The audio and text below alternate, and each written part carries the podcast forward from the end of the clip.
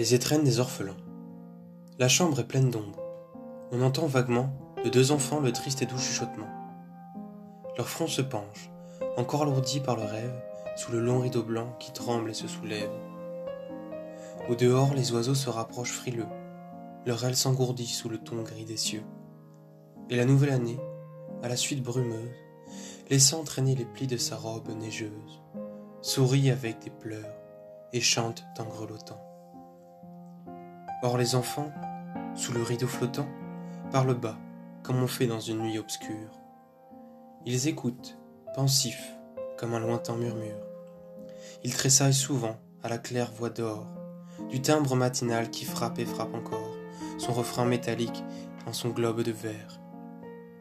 Puis, la chambre est glacée. On voit traîner à terre, éparses autour des lits, des vêtements de deuil, L'âpre brise d'hiver qui se lamente au seuil souffle dans le logis son haleine morose. On sent dans tout cela qu'il manque quelque chose. Il n'est donc point de mère à ses petits-enfants, de mère au frais sourire, au regard triomphant.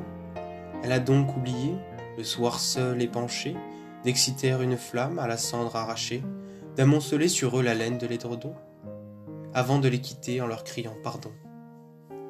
Elle n'a point prévu la froideur matinale, ni bien fermé le seuil à la bise hivernale.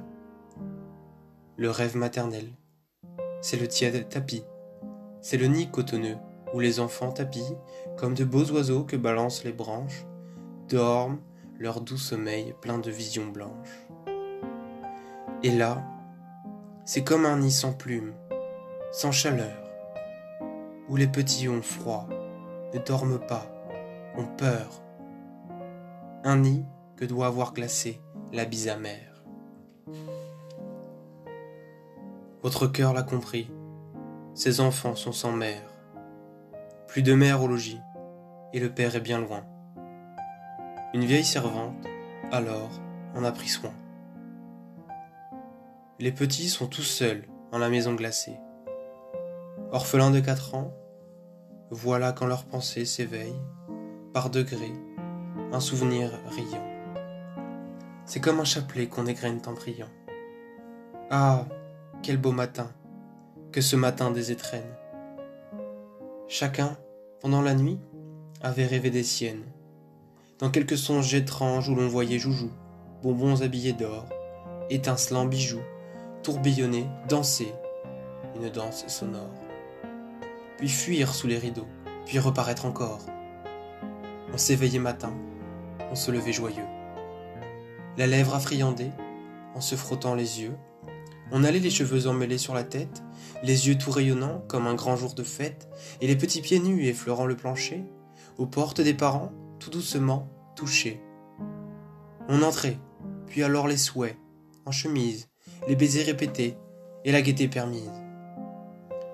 Ah, c'était si charmant, ces maudits tant de fois, mais comme il est changé, le logis d'autrefois. Un grand feu pétillait, clair dans la cheminée. Toute la veille, toute la vieille chambre était illuminée, et les reflets vermeils sortis du grand foyer sur les meubles vernis aimaient à tournoyer. L'armoire était sans clé, sans clé, la grande armoire. On regardait souvent sa porte brune et noire, sans clé. C'était étrange, on rêvait bien des fois au mystère dormant entre ses flancs de bois, et l'on croyait ouïr au fond de, la serrure, béante, un bruit lointain, vague et joyeux murmure. La chambre des parents est bien vide aujourd'hui.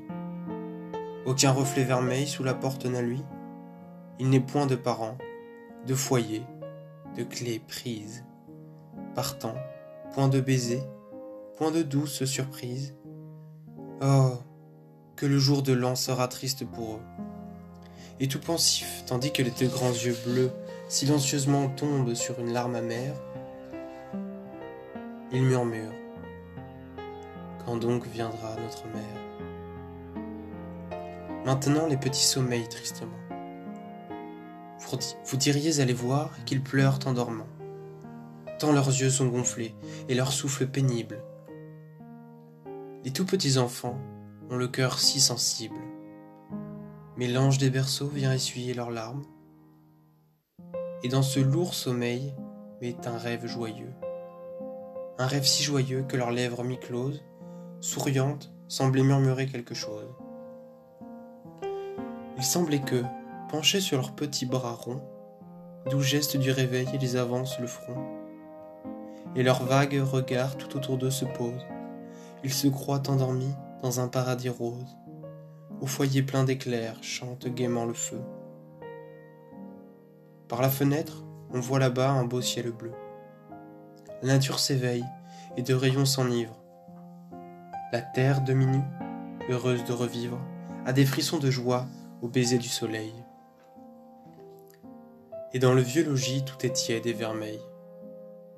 Les sombres vêtements ne jonchent plus la terre. La bise sous le seuil a fini par se taire.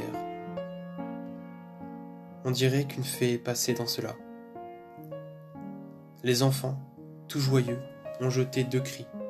Là, près du lit maternel, sous un beau rayon rose. Là, sur le grand tapis, resplendit quelque chose. Ce sont des médaillons argentés, noirs et blancs.